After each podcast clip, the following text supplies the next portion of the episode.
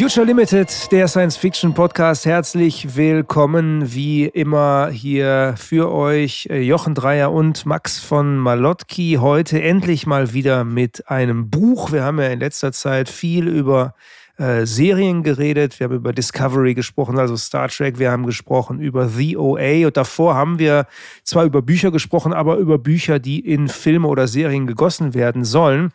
Und wir lesen ja sehr gerne, deswegen sind wir froh, dass wir endlich mal wieder Bücher ähm, präsentieren können. Und das äh, Schöne ist, es sind gleich zwei, Jochen. Es sind gleich zwei. Es ist einmal äh, ein Buch, beides Bücher tatsächlich sogar, die wir auch in unseren Monatsübersichten sogar angekündigt haben. Einmal ist es Ancestral Night von Elizabeth Bear. Und das zweite ist, ich habe die hier alle liegen, hier liegen überall Bücher, ähm, ist Cory Doctorow, Radicalized das sind äh, vier Novellen, steht drauf, four Novellas, ähm, also vier Kurzgeschichten, wenn man so will. Ja, das sind die zwei Bücher, die wir besprechen.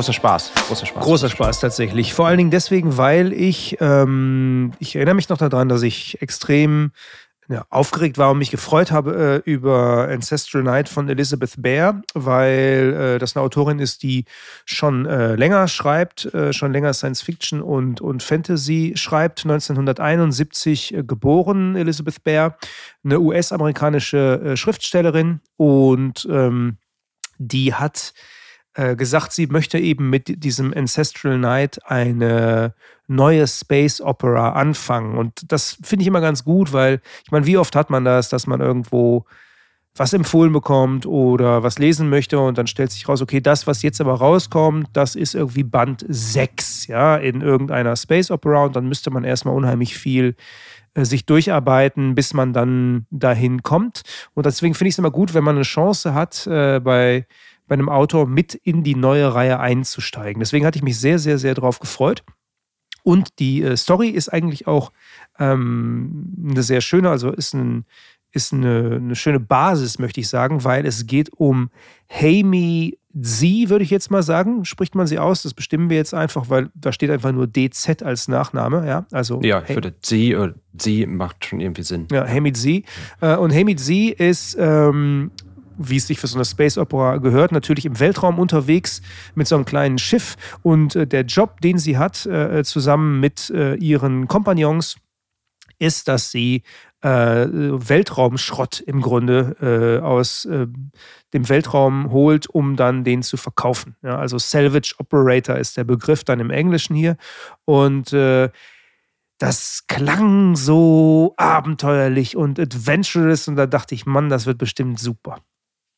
Hm, das klingt jetzt irgendwie so, als wärst du nicht ganz, ganz überzeugt, wie du gehofft hast. Also, also sagen. sagen wir mal so, sagen wir mal so, ich halte es noch einen Moment oben, ja, Jochen, ich mache jetzt noch mhm. nicht, komme jetzt nicht sofort mit der Axt, ich halte es noch eine Sekunde hoch, ähm, weil der Anfang war vielversprechend. Der Anfang war richtig, richtig cool.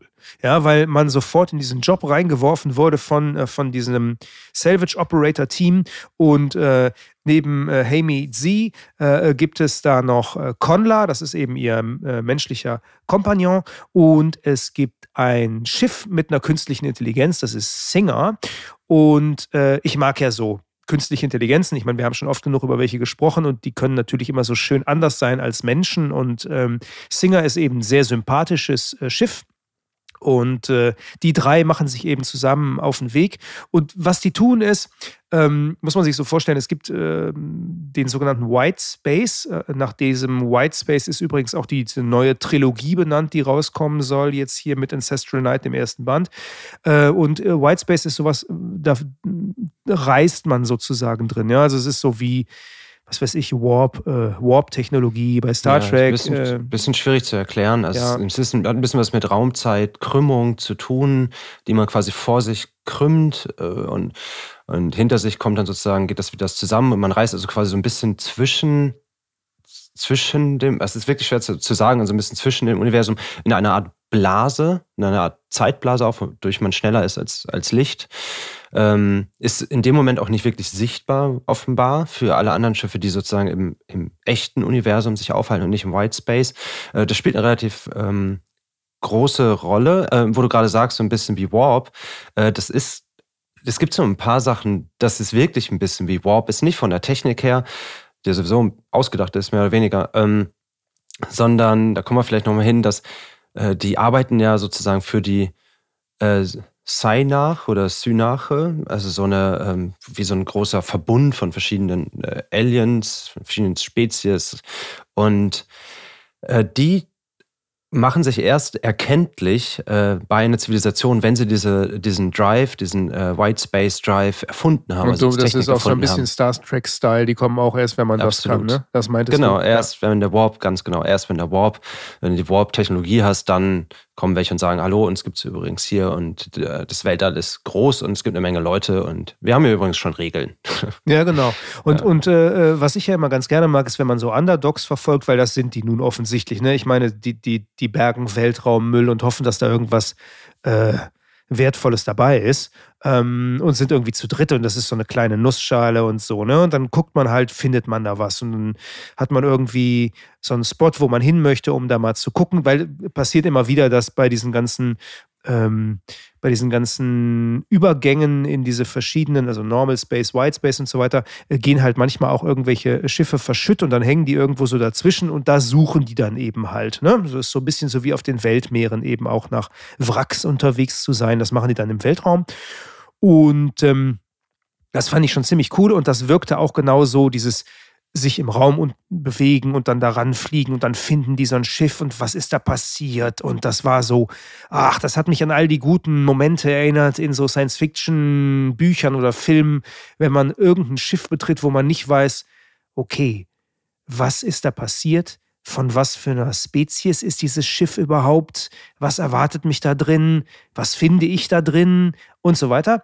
Äh, und in dem Fall ist das eben so, dass die ein Schiff entdecken und dieses Schiff aber zusammen quasi mit einem großen, ja, so eine Art interstellarem Wesen in dieser Raum, äh, Lücke, in der sie sich da befinden, ist, nämlich einem äh, Ativahika. Und die haben das dann so beschrieben, dass das so große Wesen sind, die eben diese ganze Geschichte von sich aus äh, ähm, zustande bringen, also dieses durch den Weltraum reisen mit Überlichtgeschwindigkeit.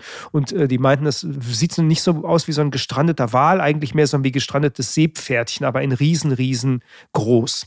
Und, die war mir ähm, sehr, also die, die, die Figur mochte ich total gerne. Super, also ja. diese Ativahikas, irgendwie Space Whales, ähm, dass es halt Wesen gibt, die halt da keine Technologie für brauchen, die halt einfach äh, geboren sind ins Weltraum, fand ich ähm, sehr, sehr spannend. Vermochte ich am Anfang auch total gerne, dass es als aufgetaucht ist ähm, und die, das Konzept davon. Das hat mir richtig gut gefallen. Ja, und deswegen, ich fand den Anfang sehr, sehr vielversprechend und ich dachte so, wow, okay, du hast das richtige Buch angefangen.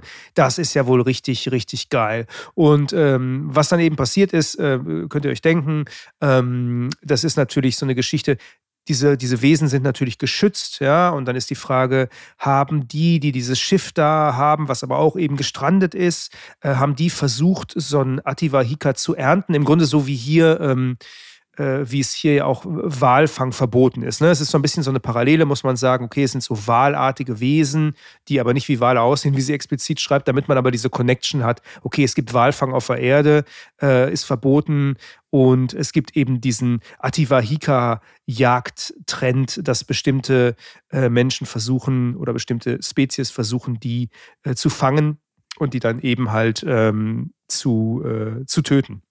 So. Ja, ja für eine Droge, die genau. man auch künstlich herstellen soll, aber das richtig gute Zeug ist halt nur direkt vom Ativahika selbst. Und die werden auch, das ist ja ganz interessant, die werden ähm, für ähm, intelligente Wesen gehalten. Äh, es hat aber nie jemand mit denen kommuniziert, aber weil die einfach schon immer da waren und weil die halt auch sehr, also weil die sehr fortschrittlich einfach natürlich fortschrittlich sind. Als andere, alle anderen brauchen Technologie, die sind einfach so, ähm, werden sie für, für auch ähm, ja, intelligente Wesen gehalten und deswegen soll man sie halt natürlich halt auch nicht jagen, ja, und auch nicht töten, weil das halt moralisch nicht korrekt ist. Ja. Genau, deswegen ist das eine ziemlich heikle Mission. Das ist alles, wie gesagt, noch am Anfang. Ne? Das kommt alles ziemlich schnell. Wir spoilern jetzt nicht besonders viel. Da, da wird man im Grunde mhm. so direkt reingeworfen. Und ähm, dieses, diese ganze Prämisse ist super. Ja? Man bekommt auch sofort, und da muss ich sagen, da ist Elizabeth Bear richtig stark, man bekommt sofort diese ganze ähm, Bedeutung, diese ganzen Verflechtungen, die ganze Historie auch des Universums so en passant mit aufgeblättert, weil mit diesen Wesen hängt da ein bisschen was zusammen. Die Geschichte dieser Ativahika äh, und dann eben verschiedene Spezies, die es noch gibt, die dann eben anders agiert haben im Zusammenhang mit denen und so weiter. Was aber eben im Vordergrund sich abspielt, ist, ähm, dass Hamid Z, unsere Heldin, sich auf dieses Schiff Schiff begibt. Und äh, dann, und das ist sozusagen der Initiationsritus für das ganze Buch, ähm, sozusagen, ich glaube, die stolpert, ja, weil, was heißt, sie mhm. stolpert, sie, sie, mhm. sie, sie betritt dieses Schiff und äh, es gibt da eine künstliche Schwerkraft, das hat sie nicht erwartet, dann fällt sie im Grunde hin und äh, verletzt sich durch ihren Anzug durch und das, was da passiert und, und das ist das, was sie dann eben auch zu einem besonderen Helden oder zu einer besonderen Heldin macht. Sie wird infiziert ähm, mit so einer Art, äh, wie sagt man, ja, so eine Art Nanotechnologie vielleicht, die, die unter der Haut dann stattfindet. Also ja, so eine Symbiontengeschichte aber mh, hm, auch so ein genau, bisschen. Ja, das ja, war das Wort, ja. nach dem ich gesucht habe, Symbiont. Ja, Und ähm, das ist so eine Art ähm, neuer, ja, so ein, sie nennt das Corrigoi Senso. Ja, Corrigoi ist so eine äh, Spezies, äh, an der sie sich da orientieren, aber Senso eben, sie hat, sie hat andere Sinne, die sie auch erst so richtig entwickeln muss innerhalb dieses Buches, mit denen sie eben mehr äh, machen kann. So, und ähm, begegnen dann auch irgendwie einem Piratenschiff und so weiter. Und dann entspinnt sich diese ganze Geschichte. Und worum es in der Geschichte äh, letztlich geht, ist zum einen, ähm, was mit ihr ist und was sie jetzt eben lesen kann im Universum und was sie dadurch herausfindet. Äh, sie werden gejagt von diesen Piraten, die offensichtlich auch hinter dieser ganzen Geschichte her gewesen sind. Und ähm, dann gibt es eben noch diese Geschichte mit den Ativahika, die auch äh, weiter auftauchen. Das ist eigentlich alles auch sehr, sehr schön gemacht. Ne? Man, man, man wird auf Raumstationen gebracht, wo man auch nochmal tolle Charaktere kennenlernt. So eine Art, äh, so einen Polizisten von dieser Raumstation, der aber so ein ganz großes ähm, Wesen mit mehreren Beinen ist, vor dem man immer automatisch Angst hat, weil es ein bisschen so wie an so eine Gottesanbeterin ja, oder sowas Genau, erinnert. Gottesanbeterin, ja, ja, genau. Ne? Ja, und und ja. wo man, ähm, wo das finde ich bei Science Fiction natürlich immer toll, wo man eben äh, lernt, okay, äh, immer wieder auch sich so rückversichert, okay, äh, selbst Hamid Z, die in diesem Universum ja lebt, hat Respekt vor dem und wundert sich immer, dass sie denkt, okay, muss ich jetzt Angst davor haben, weil er macht jetzt das und das. Wenn eine Gottesanbeterin das machen würde, dann äh, hätte ich das Gefühl, ich werde gleich gefressen. Aber offensichtlich denkt er nur nach, wenn er seine Vorderbeine aneinander reibt ja. und so, ne? Ich, mo ich mochte da sehr gerne, ähm, dass Elizabeth Bear da gewisse Dinge beachtet. Und zwar, dass dieser, dieses sehr große Wesen, dieses quasi große Insekt äh, von einem Planeten kommt, der eine sehr äh, niedrige Gravitation hat, weil ähm, das ist ja das Ding auch im, auf der Erde, dass halt es einfach durch die hohe Gravitation eine Begrenzung gibt für Insekten. Die können halt eben nicht sehr, sehr groß werden. Es gibt, keine Ahnung, die, das größte Insekt ist halt so armlang oder unterarmlang, ne? also viel größer gibt es nicht, glücklicherweise, die Spinnen. Und äh, das hat was damit zu tun, dass sie halt durch die Körper atmen und mit einer hohen Gravitation funktioniert das nicht. Dann, also dann werden diese Panzer gequetscht. Das ist jetzt gerade ein bisschen mau von mir erklärt, weil ich äh, kein Biologe bin. Aber es hat was, Genau, aber es hat was damit zu tun, mit äh, Gravitation und äh, dass sie nicht größer werden können auf der Erde. Und deswegen äh, ist, das beschreibt sie halt, das kommt von einem anderen Planeten, hat natürlich überhaupt keine Probleme, sozusagen in, in, in, im völligen gravitationslosen Raum zu sein.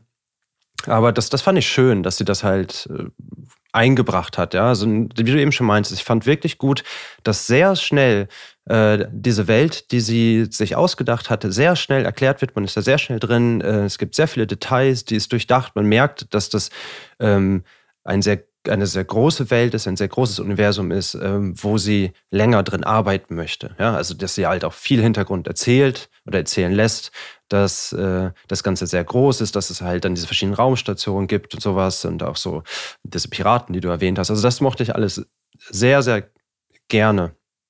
Genauso wie die Atmosphäre direkt auf dieser, auf dieser kleinen Nussschale, auf der, da, auf der die äh, rumfliegen. Gibt es auch zwei Katzen übrigens, die habe ich natürlich vergessen. Ja, Wir mega. haben das komplette Team gar nicht aufgezählt. Himmel. Ja. Ja, ja, zwei diese, Katzen. Diese zwei Katzen. Die eine heißt Mephistopheles, ja, also wie der Teufel, und die andere heißt Bushiasta.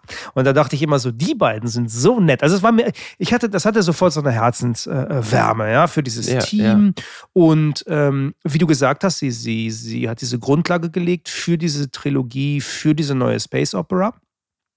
Und dann ich hatte glaub, ich aber. Es soll, eine, es soll, glaube ich, zwei Bücher werden, soweit ich weiß. Zwei? Nicht eine Trilogie, sondern zwei. Oh, okay. Ich vielleicht hat sich das geändert. Gelesen. Vielleicht hat sich das auch geändert. Vielleicht war es mal auf drei angelegt und jetzt sagt sie eher zwei oder so. Aber ich, das letzte Information, die ich gelesen hatte, war, dass zwei werden sollen, mindestens, aber mindestens. Ja, also ja. was ich gelesen ja. habe, ist, dass sie am zweiten jetzt schreibt. Das habe ich schon gesehen. Ja. Äh, das zweite heißt irgendwie Machine und äh, sie hatte in einem Interview auch schon so ein bisschen blicken lassen, ähm, worum es da gehen soll, weil das ist, äh, ist nicht eine Fortsetzung. Sie hat gesagt, das ist im Grunde so also man kann sie auch alleine lesen. Man muss nicht das eine gelesen haben, um das andere mhm. lesen zu können, aber es spielt eben in diesem White Space Universum, wie sie das nennt. Und mhm. äh, sie hat gesagt, I'm currently working on the next book in the White Space series. It's called Machine and it's about a trauma doctor who specializes in rescue missions in space. Also offensichtlich jemand, der irgendwie verletzte Leute dann aus Schiffen holt. Also in dem Fall nicht die kaputten Schiffe selber, sondern die Menschen. Das ist dann jemand, äh, den wir dann auch da irgendwie arbeiten äh, sehen werden. Aber bleiben wir noch ein Moment bei dieser Geschichte, ähm, weil äh, so gut die Anlagen sind, muss ich sagen, äh, es gibt eine kleine Schwierigkeit. Es gibt auch eine Qualität, die damit einhergeht, aber es gibt auch eine kleine Schwierigkeit. Und deswegen müsst ihr für euch entscheiden, ob das was für euch ist. Weil ähm, das, was, was sozusagen der Kern dieser Geschichte ist, ähm, ist die Frage, wer bin ich? Ja, das ist was, ähm, was im Grunde das ganze Buch durchzieht. Ich finde das zum Beispiel total spannend, äh, wie dargelegt wird, wie verschieden die, diese Spezies sind. Du hast schon gesagt, ähm, hier dieser, äh, dieser, dieser Polizist von der Raumstation, der von einem Low-Gravity-Planeten kommt, äh, der eben so groß überhaupt nur werden kann mit niedriger äh, Erdanziehungskraft als Insektenwesen. Und äh, zum Beispiel ist es bei Hamid Z so, äh, dass Hamid Z weil sie immer nur in Raumschiffen unterwegs ist und sogar selten auf äh, Space Stations, also auf Raumstationen, dass sie nicht wie normaler Mensch zwei Hände, zwei Füße hat, äh, sondern sie hat vier Hände. Also sie hat sich irgendwann mal das unten so ändern lassen an den Füßen, dass sie zwei extra Hände hat. Ja, weil, praktisch, ja, es ist ja. super praktisch in so einem, in so einem Spaceship, weil wenn du ohne irgendwelche Schwerkraft unterwegs bist und du musst dich ständig irgendwie festhalten, ist es super, wenn du dich mit deinen Füßen festhalten kannst, um mit den Händen zu arbeiten. Perfekt. Ja, ja, ja. Also das ist, das ist das fand ich eine super. schöne neue Idee, die, die äh, ich so noch nicht gelesen habe. Also sozusagen halt vier Hände sind halt viel besser. Also weil Füße sind wirklich sehr unpraktisch. Aber sag mal, würdest du das machen, jetzt mal ganz ehrlich? Das ist das, was ich mich in dem Moment gefragt habe, weil das ist so was, man nimmt das dann immer so hin, oh ja, klar, ja, ist praktisch, aber die hat die Entscheidung ja selber gefällt, ne? Also, dass du dann sagst, ich, ich verändere mich so stark. Also, es, es, gibt, es gibt ja, ich frage dich das deswegen, weil es gibt ja so Veränderungen, ähm, die wir jetzt gesellschaftlich mittlerweile so, wo wir uns dran gewöhnt haben, dass es das mhm. gibt. Bestimmte Operationen am Körper oder so, auch kosmetischer Natur.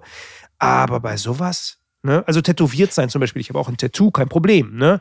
Aber äh, sowas, da dachte ich so, puh, okay, ja, nur weil es praktisch ist, I don't know. Ja, gut, aber wenn ich jetzt genauso wie sie leben würde, und zwar nur auf Raumschiffen, nur in der Schwerelosigkeit, sie möchte ja auch teilweise überhaupt nicht zurück. Also sie mag das nicht mehr. Das heißt, es ist halt auch eine Entscheidung gegen, gegen Gravitation, gegen, also das wird, erfährt man ein bisschen, sie möchte auch gar nicht mit vielen Menschen rumhängen ehrlich gesagt. Sie möchte gerne alleine sein. Und am besten ist das halt im großen, weiten Weltraum. Dann vielleicht ja. Also es ist, glaube ich, ich glaube, es ist halt auch eine psychische Entscheidung gewesen oder eine psychologische Entscheidung gewesen, äh, sich so anzupassen, zu sagen, ich, ich kann gar nicht zurückkommen. Ja? Und dann finde ich das praktisch. Ähm, und man darf ja nicht vergessen, sie kann mit ein bisschen Schmerz und ein bisschen Übung theoretisch da, da drauf laufen, auf diesen Händen. So, sie ist nicht völlig, dass sie jetzt nur noch schweben kann und von daher ist das okay. Ähm, es gibt aber auch, würde ich sagen, gewisse Momente, wo ich denke, dass unsere Füße eigentlich verschenkt sind, ne? dass wir halt nicht mit unseren Zähnen noch etwas halten können oder sowas. Ja. Also das, das, ne? das, das sind halt Gliedmaßen, die sind gut beweglich, gut, die haben nicht so geschickt, also die haben nur Kniegelenke, sind nicht so toll wie unsere Ellbogen oder unsere Schultergelenke. Aber. Oh, ich finde das toll, ne? zum Beispiel hier, wenn ich mit der U-Bahn morgens zur Arbeit fahre, da ist eine Frau, die sitzt im Rollstuhl und äh, hat keine Arme und hat äh, natürlich dementsprechend ihre Füße dann so trainiert, dass sie damit Sachen machen kann. Und ja. äh, dann denke ich immer so, alter Schalter, wie krass, was man alles mit den Füßen machen kann, wenn man sie wirklich mal benutzt. Ne, weil die damit Sachen irgendwie aus ihrer Tasche holt, ein Handy hält und so. Also wirklich mhm. krass. Ja, Hände halt. Ja, ja, ja. genau. Ja. Ähm, also deswegen, ja, vielleicht wäre das aber auch gut, weil dann die Leute sich, also mehr Pflege in die Füße stecken würden, fände ich auch gut. Ja, ja. Also, wenn es auch Hände wären, dann würde man vielleicht auch die Füße mehr pflegen. Das wäre halt dann am Strand schöner. Mhm. Oder in der Badeanstalt. Das Ding ist, ähm, wie gesagt, das klingt alles auch cool und das ist alles auch cool und ich glaube, es ist eine schöne, ähm, so eine schöne Verortung in diesem Universum, um damit anzufangen. Aber ähm, aber. Das Aber, jetzt kommt das Aber. Der Roman ist 500 Seiten lang und es gibt zwei Sachen. Zum einen, äh, wenn ich lese, jemand macht eine Space Opera, dann denke ich so, okay, eine Space Opera bedeutet richtig große Strukturen. Äh, die werden hier in Form von Geschichte geliefert und in Form von Vergangenheit und verschiedenen Rassen, ja. Aber es Aber wird alles aus, rückblicken. Ja, ja, und es wird ja, alles willst nur. Sagen schon, ja. Nee, es wird schon. alles nur aus dieser, aus dieser Perspektive von, von, von dieser Figur erzählt. Ähm, und ich weiß, dass sich das auch aufgeregt hat. Ja, ja, es hat mich aufgeregt. Ich fand das. Äh, ich fand es ein wenig enttäuschend, wirklich. Also als ich fertig war, habe ich gedacht, Mann, wo ist denn, wo sind denn die anderen Blicke? Warum wird mir nicht erzählt, ähm, noch eine, eine Geschichte, eine Nebengeschichte spielt noch bei den Piraten da irgendwie, ja? Oder es gibt so viele Charaktere, die vorkommen, die aber halt nur so ja, die halt nie selbst zu Wort kommen. Und das finde ich super schade, weil, weil ich ja denke, gut, das, wie du schon meinst, das nächste, der nächste Roman dem Universum spielt wieder von, hat wieder eine Hauptperson offenbar. Ja, wenn das auch wieder so ist, dann, dann habe ich kein Interesse, das zu lesen, weil ich möchte eigentlich, keine Ahnung, so wie bei The Expanse von verschiedensten Seiten halt dieses Universum erfahren und das auch erzählt bekommen. Und ich halte das literarisch nicht für besonders gut. Einfach. Das ist einfach mal so gesagt. Ich finde das, ich finde das, mh, hm, also äh, gerade Bücher machen geben einem ja die Möglichkeit, ähm, wunderbare Perspektiven zu erzählen. Ja, man kann aus allen möglichen Perspektiven erzählen. Man hat so viele verschiedene Erzählmöglichkeiten. Und hier finde ich das dann so bei 500 Seiten wirklich Uh, ja, also so äh, vor allen Dingen zum Beispiel, weil, ja. weil äh, äh, dieser, dieser ähm, von der Station der Polizist, der Good Law, wie er genannt wird, ja, äh, ja. übrigens auch so schöne Namen, ja, diese Station heißt Down the Hatch und sowas, ne? Ähm, also durch die Luke runter, ja, Down the Hatch heißt ja, die Station. Ja. Ich, das habe ich alles so geliebt und ich fand diesen Typen so sympathisch und so cool, weil der eben für so jemanden, der so harte Entscheidungen auf so einer Station fällen muss, eigentlich total nett ist zu unserer Heldin und ihr im Grunde hilft und so weiter. Und äh, da dachte ich, hey, aus dessen Perspektive jetzt mal ein Momentchen diesen Workflow erleben, das wäre doch ganz gut. Aber er ist eben nur ein Accessoire.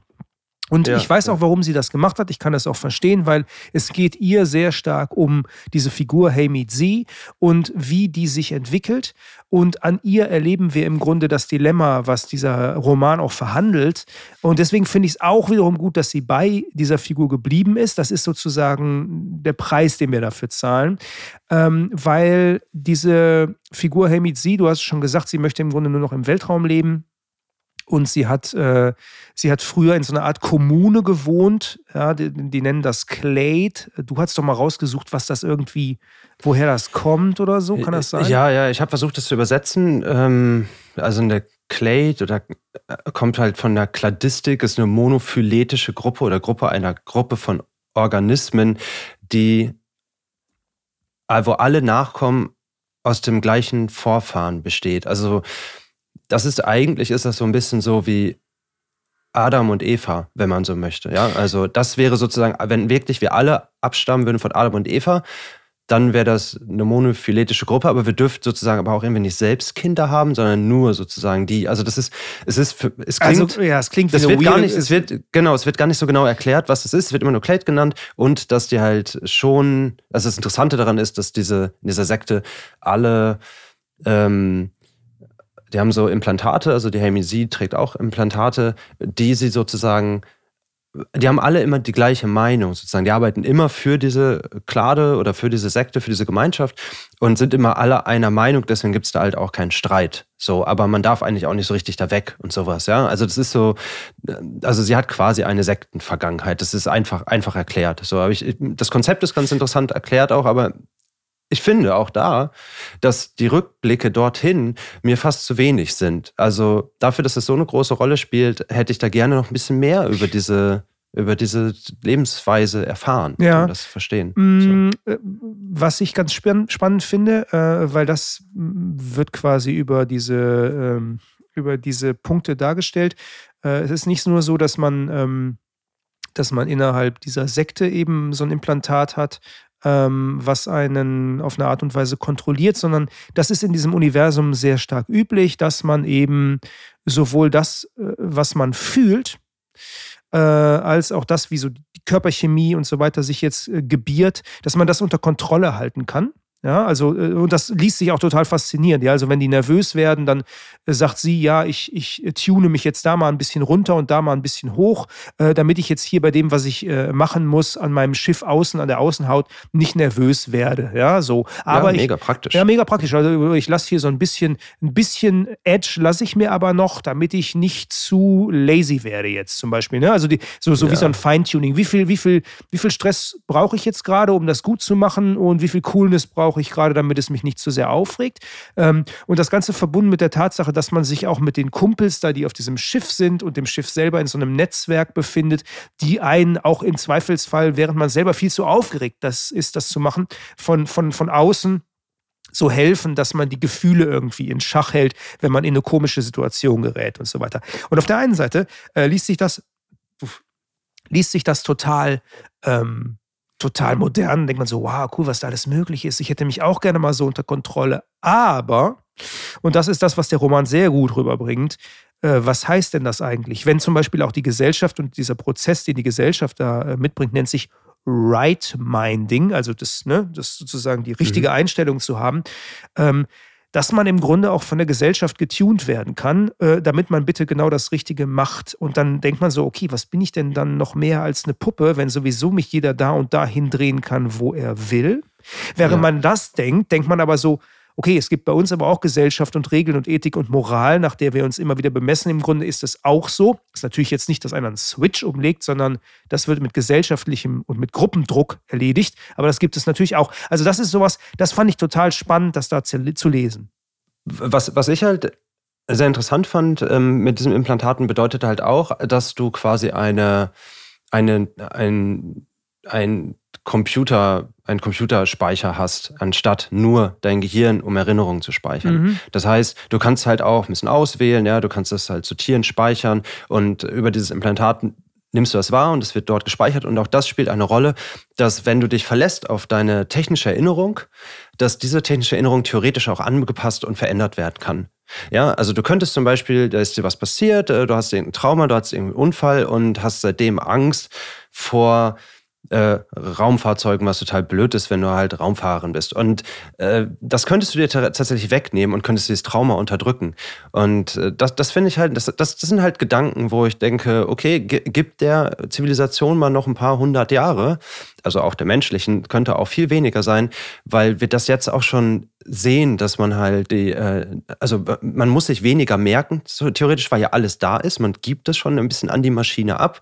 Und auch, ich meine auch sowas wie, wenn mir meine, meine, meine Fotocloud mich erinnert an gewisse Dinge. Ja, da warst du dort und dort und da hast du das erlebt. Und dann macht das die Maschine, ähm, holt die Erinnerung hervor.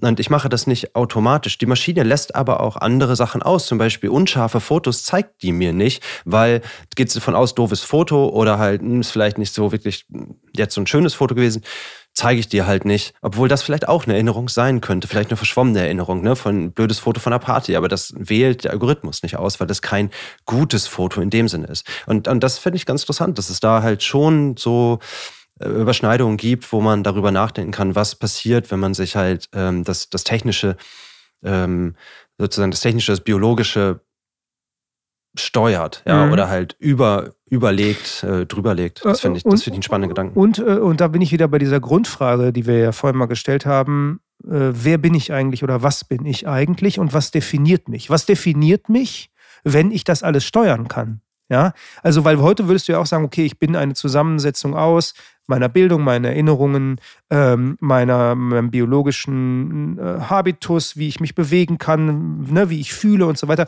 Wenn du das alles komplett steuern kannst, wie du fühlst, was du fühlst, wie du in einer Situation reagierst, weil du das komplett tunen kannst, bist du eiskalt und der Vulkanier oder bist du irgendwie super hot-headed und lässt dich total gehen? Äh, woran erinnerst du dich überhaupt? Weil ich, äh, ich, erinnere mich zum Beispiel gerade an eine Serie, die wir mal besprochen haben hier bei uns äh, in Future Limited, die jetzt nicht so super gut war, nämlich Night Flyers. Aber es gab da drin eine Sache, die fand ich ganz bemerkenswert. Der eine, äh, der Protagonist eigentlich, ähm, ähm, kommuniziert immer zwischendurch äh, oder guckt sich Tapes an von alten Konversationen mit seiner Ex-Frau. Ähm, und die beiden hatten ein Kind und die Frau entscheidet sich irgendwann, die Erinnerung löschen zu lassen an dieses hm, Kind, stimmt. damit sie die hm. Schmerzen nicht mehr hat. Und hm. dann sagt er aber, hey, aber dann, dann vergisst du doch auch mich.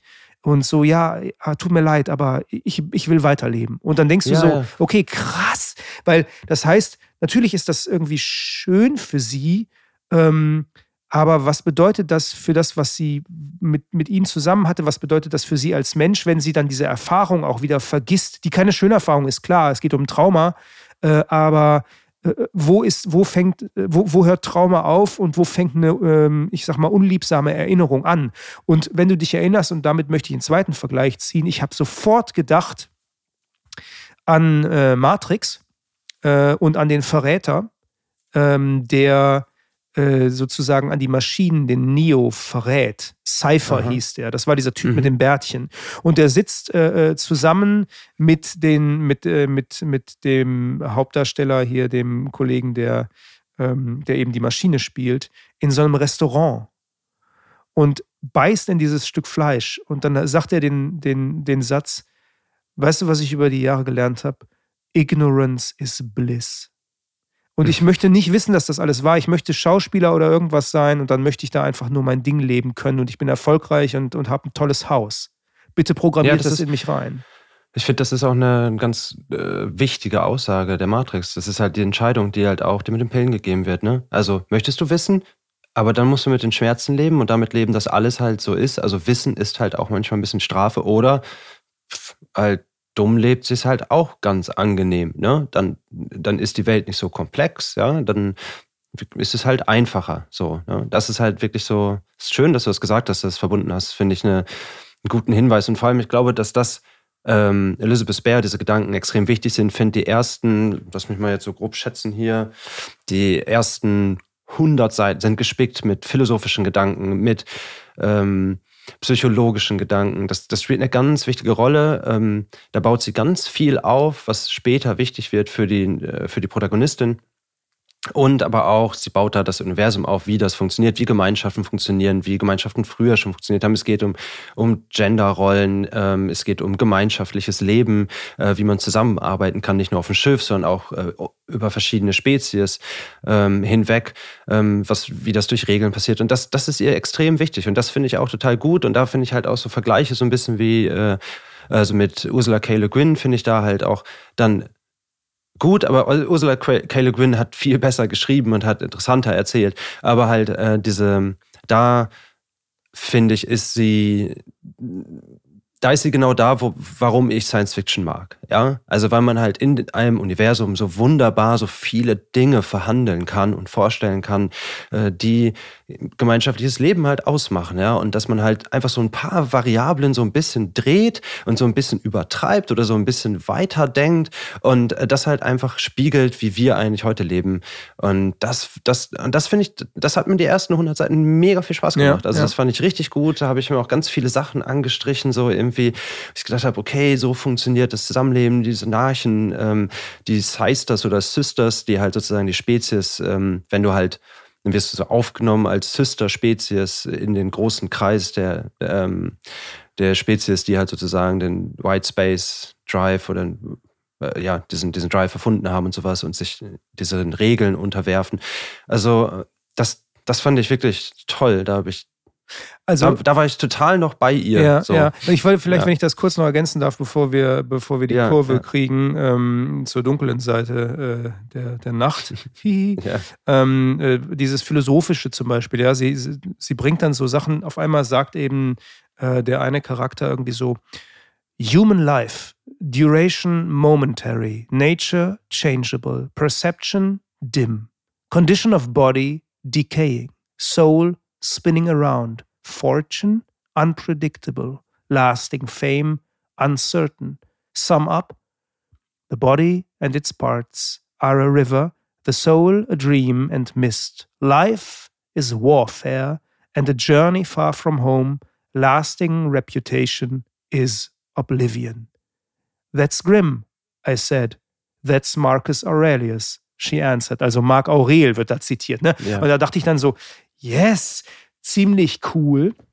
Ähm, und ich glaube, sie hat das sehr, sehr ernst genommen, dass sie eben mm, einen Charakter äh, und dessen Geschichte beschreiben will mit Hamid Z, die quasi aus so einer Kommune oder so einer Sekte kommt, äh, die sich befreit hat aus dieser Sekte, trotzdem wieder in so einer Community äh, wie dieser Synarche jetzt ist, wo es sowas wie Right-Minding gibt, wo man eben auf den rechten Weg gebracht wird, wenn man irgendwie der Gesellschaft Schaden zufügen möchte und so weiter, ne?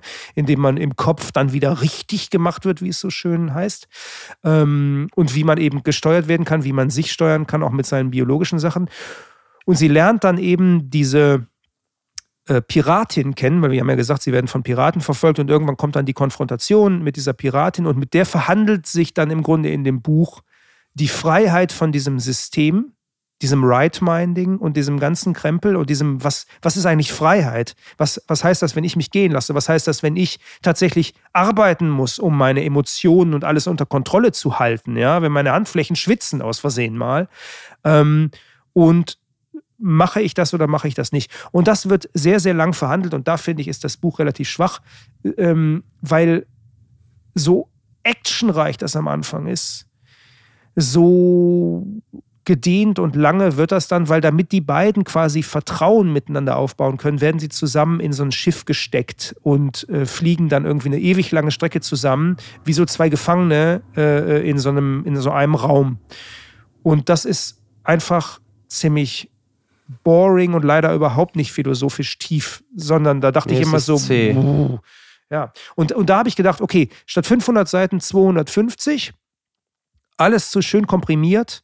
Ähm, nicht, weil ich unbedingt Action mag. Wie gesagt, wir mögen ja die philosophischen Parts davon, aber ich fand, es wirkte gezogen. Ich, ich fand, das wirkte so wie so ein Präludium, wo man einfach zu viel draus machen wollte anstatt einfach zu sagen, okay, lass uns die Geschichte kleiner erzählen. Insbesondere deswegen, weil sie mit einem Charakter, dem man nur folgt, ja auch so was Novellenhaftes hat. Ne? Also, mhm. äh, wo wir jetzt sagen würden, okay, ich hätte gerne dann bitte noch andere Erzähllinien, andere äh, Protagonisten, die von der anderen Seite kommen, sich dann irgendwann treffen. Man hätte im Mittelteil echt ein bisschen sparen können. Am Ende wird es dann nämlich nochmal richtig cool. Dann dachte ich, wow, jetzt möchte ich aber doch wissen, wie das in dem Universum weitergeht, um ehrlich zu sein.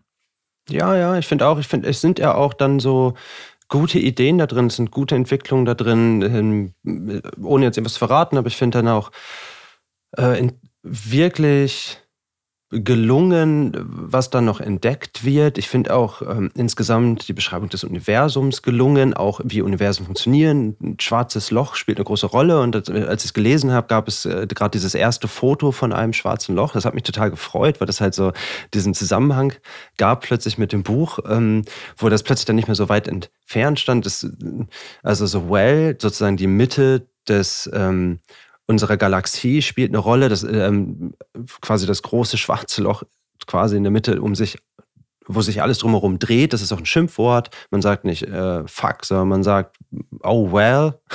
ja, ganz gut.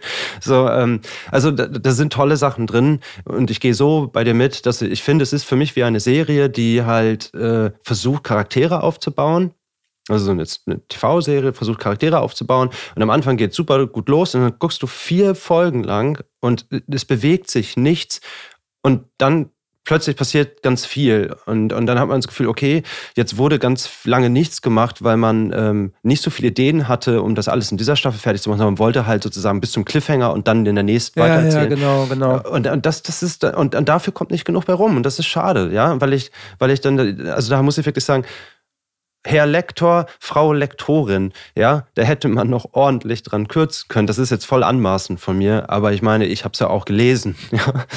Ich habe meine Zeit da reingesteckt so.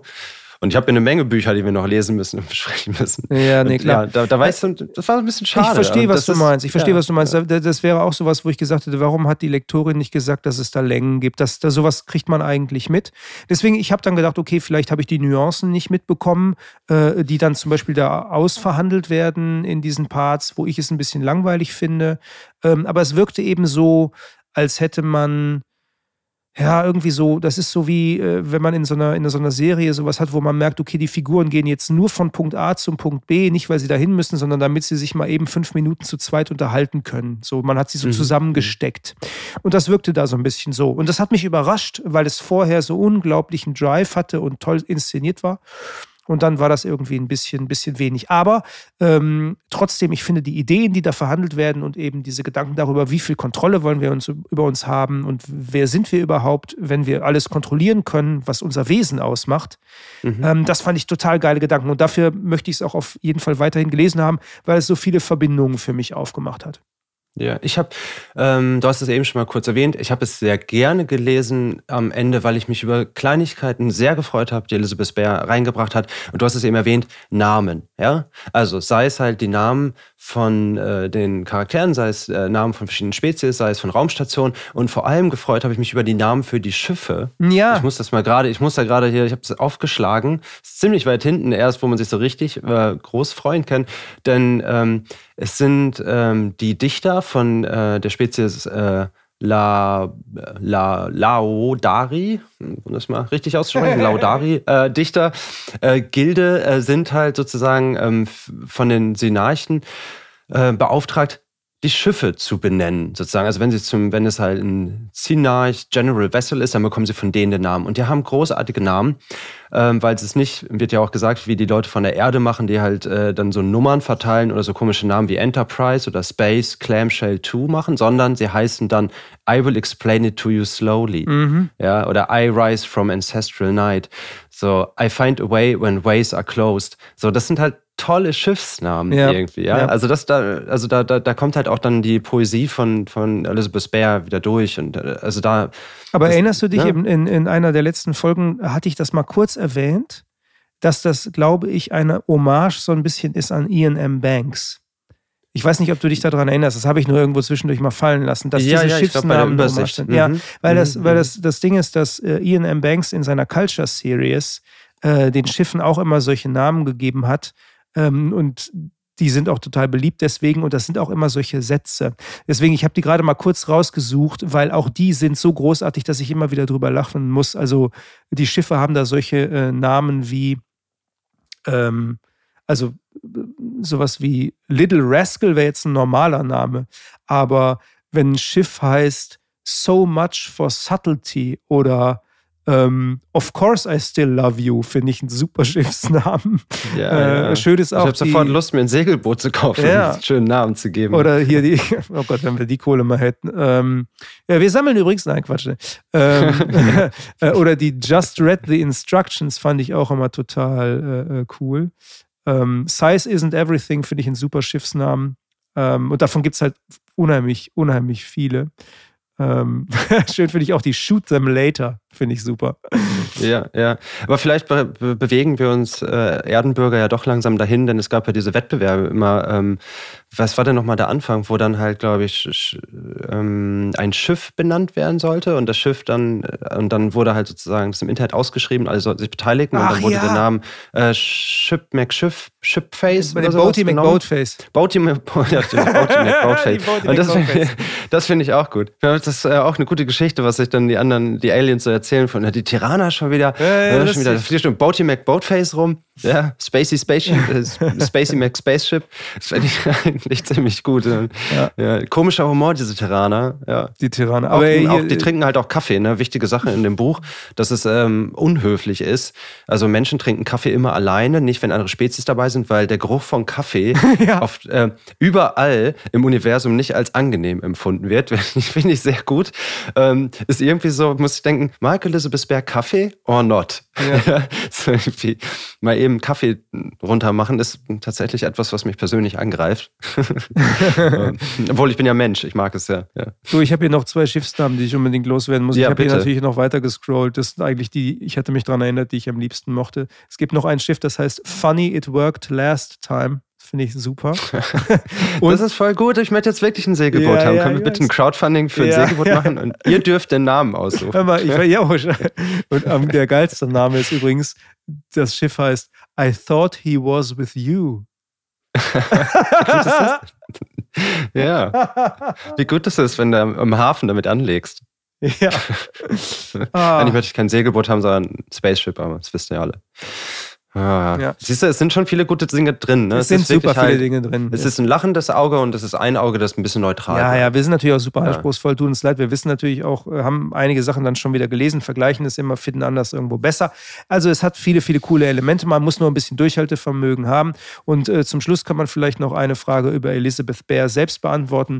Äh, sie ist mal im Interview gefragt worden, äh, was äh, Leser über sie wissen sollen, was sie möglicherweise überrascht. Und dann hat sie geantwortet, I I'm not a real bear. It would be hard to type with a giant pause, honestly. Also sie ist hm. kein echter Bär. Es wäre ein bisschen schwer, mit den riesengroßen Tatzen zu tippen. Fand ich sehr sympathisch. Ich glaube, ja. äh, Elizabeth Bear ist eine coole Person. Und ich könnte mir vorstellen, dass die Lektorin sich vielleicht jetzt beim zweiten Band oder der Lektor durchsetzt äh, und dann sagt, pass mal auf, letztes Mal haben wir vielleicht einfach uns vielleicht ein bisschen gehen lassen, können wir jetzt diesmal ein bisschen straffer machen. That's, that's, mhm. That would be my dream for machine. Mhm. Und an dem Ding schreibt sie ja gerade. Ja, ja.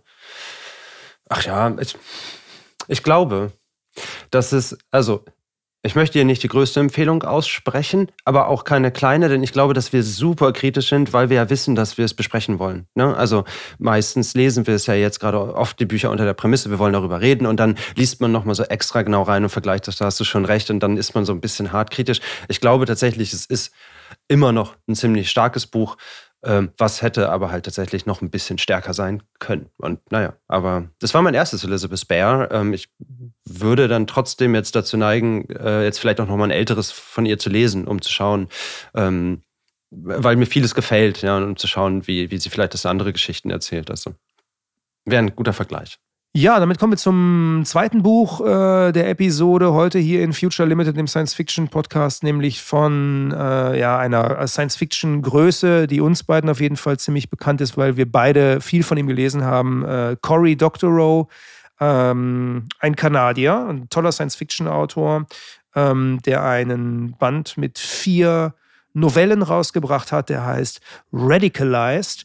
Und äh, wenn man jetzt noch keinen Einstieg bei Cory Doctorow gefunden hat, finde ich, ist das so ein Ding, das kann man sich ganz gut mal kaufen, um zu merken, okay, was erzählt dieser Mann für Geschichten, äh, weil er schreibt äh, immer so Near Future Science Fiction. Das heißt, das ist das nicht so weit weg in der Zukunft, sondern was, was aktuelle Strömungen aufgreift, so ein, zwei Tacken weiterdreht.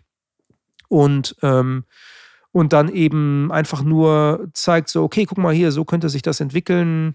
Äh, denk mal drüber nach, so ein bisschen. Ja, ja, das ist, heute wird so etwas dann oft immer ganz schnell gesagt, wie so, das ist so wie Black Mirror.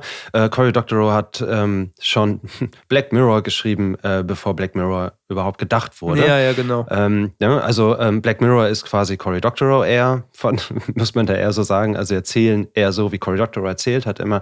Ähm, ist wahnsinnig erfolgreich, ähm, nicht nur wegen seiner Bücher, sondern weil er halt auch gesellschaftlich sich sehr einsetzt. Ähm, er ist äh, in London seit vielen Jahren hat einen Blog, äh, Boing Boing, sehr erfolgreicher Blog, immer noch, aber auch einer der erfolgreichsten international, inter, so popkulturellen Blogs gewesen und äh, hat diesen Einfluss, also er arbeitet auch bei der Electronic Frontier Foundation, also einem ähm, Verein, der sich für das freie Internet einsetzt. Er ist äh, ganz klar für Netzneutralität. Er hat sich ganz stark gemacht gegen die ähm, Urheberrechtslinie, die gerade entschieden wurde im EU-Parlament, äh, gegen Uploadfilter. Ähm, wir hatten beide journalistisch auch schon mit ihm zu tun.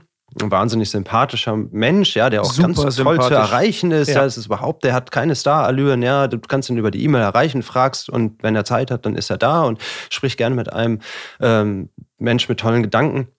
Und ich lese wirklich äh, gerne seine Bücher. Ich freue mich auch immer wirklich drauf. Ähm, und fand es das interessant, dass er jetzt mal was mit Kurzgeschichten veröffentlicht hat. Ach so, eine Sache noch, wo ich gerade sage, ich freue mich auf die Bücher. Er hat viele seiner Bücher unter Creative Commons veröffentlicht. Das heißt, äh, gerade so die älteren äh, Little Brother, ähm, die findet man äh, im Netz für frei. Ja, also die muss man sich, die kann man als E-Book dann frei lesen. Das Neueste habe ich gerade nochmal geguckt. Ich sehe keine Anzeichen für Creative Commons Lizenzen, aber viele ältere sind ähm, frei verfügbar, ja. sind auch von Leuten dann eingesprochen worden als Hörbuch und so. Also das ist, ähm, da kann man einen super Einstieg finden. Und vor allen Dingen, er, er macht das auch immer alles auf seiner Webseite. Also es ist nicht so, ich gucke weg und lasse euch das machen, sondern er promotet das explizit. Ja. Er hat dann auf genau. seiner Webseite, ja. wenn dann irgendjemand irgendwie eine neue Form, was weiß ich, irgendjemand hat das in PDF gemacht und das gab es noch nicht, dann sagt er, hier gibt es das Buch jetzt übrigens auch als PDF. Und dann setzt er da einen Link hin oder so. Ne? Also der ist da wirklich sehr, sehr, ähm, ja. sehr, sehr cool und engagiert. Ähm, ist natürlich auch einer der wenigen, der damit klarkommt, auch weil er irgendwie so Sachen so nebenbei finanziert äh, durch andere Dinge, die er macht. Aber ähm, was man eben halt auch merkt, ist, dass dieses politische, was er durchaus ja mit sich rumträgt. Er würde sich zum Beispiel nicht als Futuristen bezeichnen, ja, also dass er sagt so hier, that's the future, uh, it's pretty grim, ne, irgendwie die Zukunft sieht düster aus, sondern er würde immer sagen, er ist äh, jemand, der ähm, Geschichten erzählt, um die Leute zu sensibilisieren, um ihnen die Augen zu öffnen für das, was in der Gegenwart passiert. Und er ist insofern eben politisiert, als er das auch tatsächlich ganz ernst meint. Und ich fand es ganz nett. Er hatte ähm, auf Twitter äh, so eine Sache retweetet. Da hatte jemand geschrieben: Hey, ich habe hier gerade Radicalized gelesen, diese vier Novellen von Cory Doctorow. Und das ist ja gar kein Buch, das ist ein Manifesto. Mhm. It's a manifesto, es ist ein Manifest. Und ähm, da dachte ich, ja, stimmt. Und der hatte dann irgendwie ne, da auch mit so einem Smiley geantwortet. Äh, weil letztlich geht es darum, äh, in all diesen Geschichten, die da sind, ähm, wie menschlich äh, sind wir und was bedeutet äh, eben wieder Gesellschaft und Menschlichkeit in dieser Gesellschaft und wie viel, ähm, ja, wie viel helfen wir anderen auch im Zweifelsfall noch. Ich finde, das ist in allen Geschichten drin gewesen. Das zieht sich durch, ja. absolut. Genau, genau. Und was macht es mit einem, wenn man sich äh, auch empathisch sehr einlässt auf Menschen, ja. Also wenn man zum Beispiel halt auch über Grenzen geht, weil man glaubt, das ist moralisch das Richtige zu tun, aber andere Grenzen sozusagen überschreitet, äh, dann vielleicht auch sich selbst gefährdet. Äh, das, das zieht sich absolut durch in, in, in jeder Geschichte. Ich, äh, er erzählt eine Superheldengeschichte, wo alle Anspielungen ganz klar äh, Superman und, und Batman sozusagen sind. Das finde ich aber auch sehr lustig, wer das gemacht hat. Und ähm, da bekommt Superman Probleme, weil er sich plötzlich äh, einsetzt ähm, für, ein, für einen schwarzen Schwarzen, der äh, Polizeigewalt äh, erlebt hat und also ja, der halt verprügelt wurde, halt wirklich zum Krüppel geschlagen wurde, obwohl er tatsächlich halt äh, nichts gemacht hat. Ja, also halt typische ähm, US-amerikanisches Problem, Polizeigewalt gegen Schwarze. Ähm, ist tatsächlich immer noch ein sehr großes Problem und das verarbeitet er sozusagen in einer Superheldengeschichte fand ich eine sehr, sehr äh, interessante Herangehensweise und auch eine gute Idee, wie dann sozusagen der Backlash von der Gesellschaft kommt. Ja, also so weit darf Superman nicht gehen und dann, du bist halt auch nicht wirklich ein Mensch, musst du auch mal, weißt du, dann wird er halt auch plötzlich zum Schwarzen, weil er halt äh, auch auf die Seite geschoben wird. Also, äh,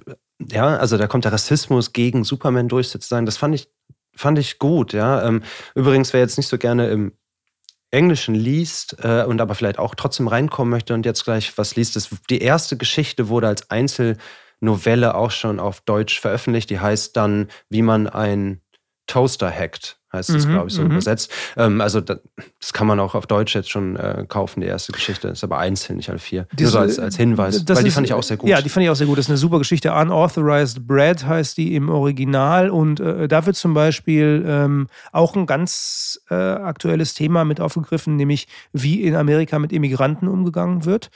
Es geht um eine äh, junge äh, Frau, ähm, die eben gucken muss, dass sie irgendwo unterkommt und von so einem großen Shelter aus dann endlich, endlich, endlich in so ein richtiges Haus mit einer richtigen Wohnung kommt.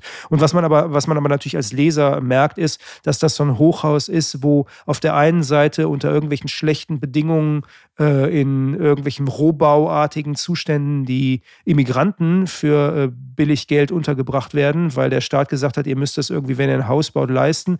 Ähm, und auf der anderen Seite, auf die andere Seite des Gebäudes raus, da, da wohnen dann die mit dem vielen Geld und die haben auch immer die Priorität, wenn der Aufzug kommt. Ne? Und da müssen alle die, die auf dem Immigrantenteil wohnen, müssen dann immer ganz lange auf den Aufzug warten, bis äh, endlich mal auf der anderen Seite, wo die mit dem Geld wohnen und so weiter, die, die Reichen, ähm, die den Aufzug nicht mehr brauchen und so. Also so eine Privilegiengesellschaft und ähm, Es geht darum, dass die eben so Geräte benutzen müssen, die mit in diesen Wohneinheiten drin sind. Und deswegen heißt die Geschichte auch äh, Unauthorized Bread oder wie man einen Toaster hackt, äh, weil äh, man, weil man diesen, diesen Toaster, damit kann man nur ein bestimmtes Brot benutzen. Also es ist so ein bisschen so wie so eine ja, proprietäre Software. Proprietäre halt, Software, genau. Ja, ähm, und es ja. erinnert so ein bisschen, also solche Streits gibt es ja tatsächlich, wenn, wenn ihr euch mal erinnert an ähm, hier diese Kaffeekapseln ne? Äh, von verschiedenen Firmen gibt es die ja mittlerweile, wo am Anfang es einen Prozess gab, dass andere Firmen, zum Beispiel billigere Firmen, die sowas für Discounter anbieten wollen, diese Kapseln, die Kapseln nicht anbieten sollten, weil das ein proprietäres Format ist. Ne? Du darfst dann nicht in diese Maschine, die du gekauft hast, reinschieben, was du möchtest, die Kaffeekapsel, die du vielleicht möchtest, sondern du musst die Kaffeekapsel von dem Hersteller nehmen oder du musst die Druckerpatrone von dem Hersteller nehmen. Und deswegen verklagen wir jetzt alle die Druckerpatronen wieder auffüllen oder so. Ne? Und ähm, das gilt jetzt im Grunde äh, für eine Geschichte mit Toast, dass dann irgendwie das Ding A nicht das toastet, was du gerne willst äh, und äh, B aber eben dann auch im Zweifelsfall aufhört zu funktionieren. Wenn die Firma dahinter pleite geht und die Internetverbindung nicht mehr funktioniert, dann funktioniert der Toaster gar nicht mehr. Und dann gibt es eben diese Tendenz, dass die anfangen, anfangen, das zu hacken. Viel mehr will ich jetzt auch gar nicht verraten. Ähm, mhm. Aber das fand ich ganz cool, weil er hat dazu in einem Interview was gesagt.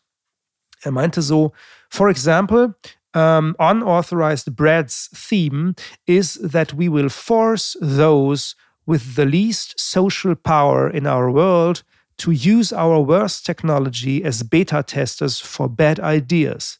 If you want a glimpse of your dystopian technological future, just have a look at what we are forcing on school kids today and project forward 10 years. Also er hat gar nicht sein eigenes Beispiel genommen, sondern Schulkinder. Er hat nicht gesagt, hier Immigranten, mhm. sondern die Schwächsten, die sich nicht wehren können, nämlich die Schulkinder, denen drücken wir allen möglichen Shit rein. Und wenn du wissen willst, äh, wie das jetzt technologisch weitergeht, dann guck genau dahin, dass dann mal zehn in zehn Jahren guten Tag. So. Ich habe noch ein wunderbares Beispiel, das er äh, jetzt nicht erwähnt hat, aber was genauso gut passt und was mir auch in den Kopf gekommen ist, super aktuell. Ähm, und zwar äh, in Sri Lanka gab es die Terroranschläge, dann wurden die, äh, wurde Social Media abgestellt, ja. Und, und wenn du in Sri Lanka Social Media abstellst, dann stellst du quasi äh, WhatsApp und Facebook ab. So, und, und dann ist der Großteil der äh, Sri Lankesen, ist das richtig? Ähm, äh, haben dann keinen Zugang zum Netz mehr, denn dort ist internet.org aktiv. Das klingt äh, irgendwie nach gemeinnützig, ist aber Facebook. Und Facebook ähm, gibt da den Leuten den Zugang zu äh, ihren Diensten für frei. Also das geht dann nicht auf deinen, auf deinen Dataplan, also auf deinen Vertrag, auf deine Kosten geht das nicht drauf. Du kannst dann aber Facebook und WhatsApp nutzen und, und Instagram auch nutzen, aber halt nur, indem du über Facebook also nur Facebooks Dienste nutzt. Ja? Und äh, das sind halt auch, in Sri Lanka gibt es eine Menge arme Menschen, ja, die können sich keine teuren Datenverträge leisten.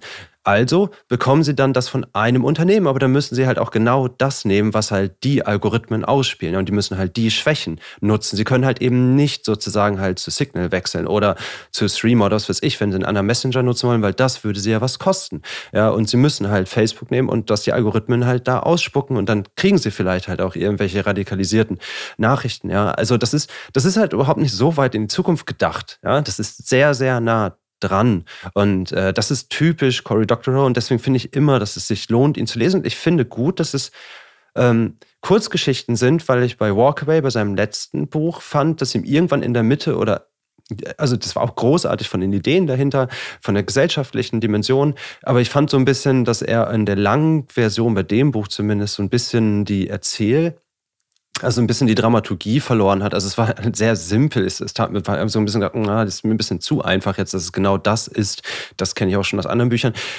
Aber ich fand halt all die Ideen drumherum gut. Und hier hat man halt vier Geschichten, die halt ganz klar, und da ist das mit diesem Manifest vielleicht überhaupt keine blöde Beschreibung, sondern eine gute Sache. Mhm, hier ist Cory mhm. Doctorow, der halt sagt, du, ich habe mir Gedanken zu folgenden Themen gemacht, ich habe sie euch hier in schöne Geschichten gegossen, ja, und nicht in einem journalistischen Essay, den ich auf meinem Blog veröffentlicht habe. So. Ja, genau. Und, und er, er, ist, da ist er halt wirklich so der, ich finde ich finde auch, man, das ist Science Fiction, ja, aber man muss das gar nicht so beschreiben, weil das ist quasi einfach, äh, das sind gute Kurzgeschichten, das ist Fiktion, ja. Also das ist so, ja, also ich, ich mache ja Science Fiction nicht schlecht, ja, oder sage mal so, na, das ist Science Fiction ist ja nicht so toll wie andere Literatur, sondern ich finde, das ist halt einfach ähm, tolle Kurzgeschichten, Literatur im Stile äh, und auch in der ähm, Historie von amerikanischen Kurzgeschichten, ja, und, die halt und, gesellschaftliche Themen besprechen. Ja, und, und was ich finde, der Effekt, den er hat, ähm, ist, dass er einen immer weicher macht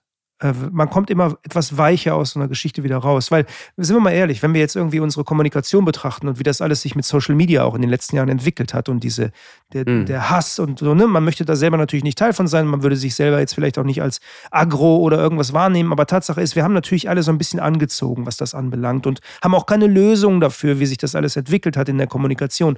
Und ich habe das Gefühl, immer wenn ich Cory Doctorow lese, komme ich so ein bisschen weicher da wieder raus, weil ich so denke, hier ist eine Geschichte oder hier sind vier Geschichten, wo er dir sagt, hey, Menschen sind okay, geh auf Menschen zu, hilf Menschen. Eigentlich eine sehr Christ, also fast christliche Nummer, ohne überhaupt irgendeinen religiösen Impetus zu haben. Aber so eine, mhm. äh, ne? Ähm, ja, so Nächstenliebe-Ding. Nächstenliebe auf jeden Fall. Auf jeden ja. Fall, ne? Hey, äh, hilf den Leuten, hör den Leuten zu. Ähm, wenn sich Leute zusammen äh, organisieren, dann helft euch gegenseitig und ähm, nimmt ich immer einfach nur so die Technologie hin, sondern nutzt sie für euch und helft anderen damit und so. Und das klingt jetzt so total gutmenschlich. Die, die Storys sind relativ hart, ja, aber trotzdem ist ja, das ja. was, wo ich so denke, danach denke ich so, hey, einatmen, ausatmen ist cool. Und was du vorhin gesagt hast, ähm, wie er agiert und dass er, ne, dieses Manifestartige, er sagt ja immer, er ist kein Futurist. Ich würde sagen, der ist mehr so, vielleicht sieht er sich eher so als Illustrator. Ja? Er hat mal gesagt, hm. I think that fiction is a superb way to put flesh on the dry, abstract bones of technical and policy debate, a fly through of an architect's rendering of the emotional lived experience of the consequences of our policy choices. Also er macht Fleisch auf die Knochen, auf diese trockenen, abstrakten Knochen der Debatten, die wir ja momentan führen. Und das sind technische äh, und äh, politische Debatten. Und die selber möchte man kaum noch hören. Aber wenn jemand so eine Geschichte darüber schreibt, ja, was bedeutet eigentlich proprietäre softwareproprietäre Systeme ähm, und was ist vielleicht bescheuert, nicht einfach nur eine Packung Kaffee zu kaufen und eine Kaffeemaschine, äh, weißt du, dass du dann sagst, nimm ja. doch das und hol dir nicht so ein Ding mit so Kapseln, wo du nur die Kapseln benutzen darfst. Ja, aber ist voll convenient. Ja, das erzählen sie dir aber nicht unbedingt so, ne? Also mhm. klar ist das auch gut. Ich will jetzt gar nichts gegen Kaffeekapseln sagen. Ich habe selber mal eine Maschine gehabt, ja, ist schon convenient. Aber Tatsache ist, man muss halt immer, ich finde, sowas bringt einen dann zum Nachdenken und denkt man so, ja, okay, ja, ist vielleicht, vielleicht einfach immer nur mal so einen Tacken weiterdrehen und dabei bitte menschlich bleiben. Ja, ja. Er ist, er ist auf äh, in gewisser Art und Weise, schafft er es immer, ähm, bei all dem Scheiß, der passiert, ähm, positiv zu denken, irgendwo was Positives zu finden und auch noch an äh, daran zu glauben, dass die Menschen das mit diesem technischen Fortschritt und, äh, und dem Internet schon hinbekommen und dass das noch nicht alles verloren ist. Und äh, man kann ja auch diese Toaster-Geschichte ähm, total, also ich meine, das ist, als hätte man einen Upload-Filter in seinem Toaster sozusagen, ja. ja. Also, und das kann man total darauf lesen und da hat er sich ja auch eingesetzt und da, das finde ich die Beschreibung super, dass er halt äh, sozusagen diese ganzen Sachen, die passieren, die, wo wir versuchen zu regulieren, wo wir also und versuchen, ähm, mit Gesetzen, ähm, mit Initiativen irgendwie versuchen, das, das, äh, das wilde Internet zu zähmen.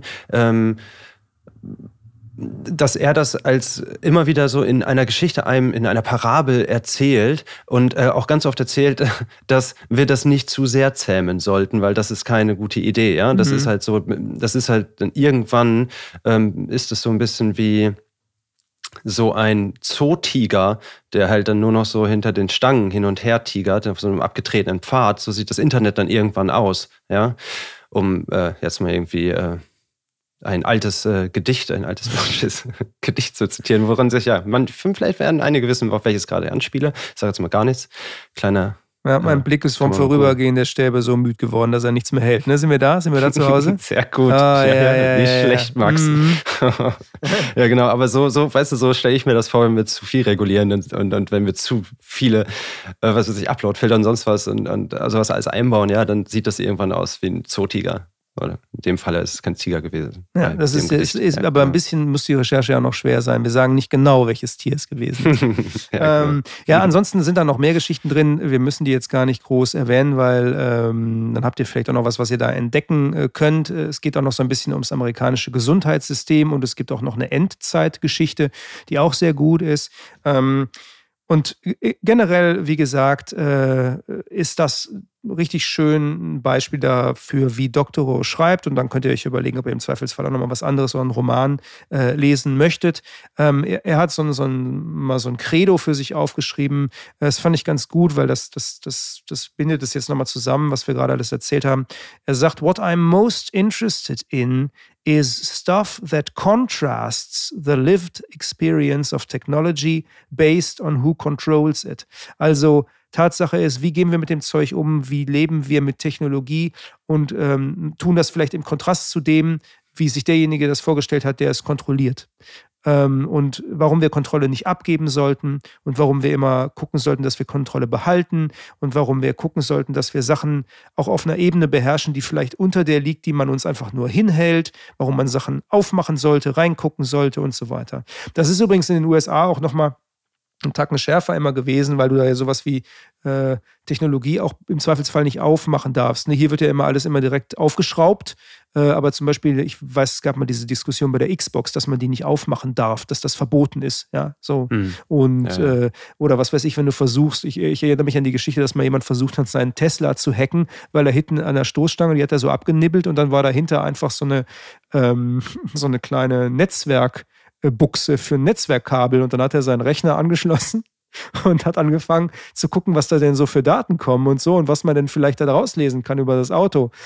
Und dann haben äh, ungefähr, ich weiß nicht mehr, ist jetzt vielleicht auch zugespitzt, aber auf jeden Fall relativ schnell, eine Stunde später oder so, hat Tesla bei ihm angerufen und hat gesagt, er soll das bitte lassen. also, ne? Weißt du, das ist halt, das ist halt äh, gruseliges Lachen. Ja. ja, ja, gruseliges Lachen. Ich weiß noch nicht, ob die ja. Geschichte kann auch eine Urban Legend sein, aber äh, ich erinnere mich jetzt gerade irgendwie daran. Ich würde mich nicht wundern. Also ich würde mich halt einfach nicht wundern, wenn das keine Legend wäre. Aber, ja, was also, ich so lustig finde, ist, weil zum Beispiel Elon Musk ist ja so ein äh, Move fast and break things Typ, ne? Irgendwie alles ja, Mögliche ja. hinterfragen, disrupten, alles verändern. Äh, das Lustige ist nur, wenn du dann eben sagst, so, das mache ich auf einer privaten Ebene auch mal mit den Dingen, dass Unternehmen dann ganz schnell ganz nervös werden. Und ja, äh, das ja. finde ich immer ein bisschen komisch. Und diese Diskrepanz ist zum Beispiel eine, die Cory Doctorow auch immer wieder thematisiert. Ja, ähm, und deswegen äh, können wir den auf jeden Fall empfehlen. Cory Doctorow, Radicalized, schöner, kleiner Erzählband, der auch erschienen ist. Ja, ist definitiv eine Empfehlung. Dann würde ich sagen, machen wir Schluss für heute. Ähm, vielen Dank fürs Zuhören.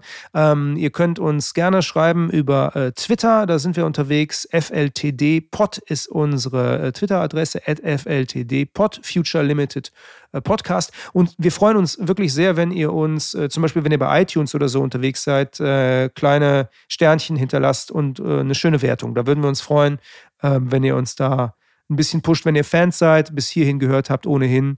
Ähm, das wäre sehr cool. Wir sagen Tschüss, äh, Jochen Dreier und Max von Malotki. Bis zum nächsten Mal.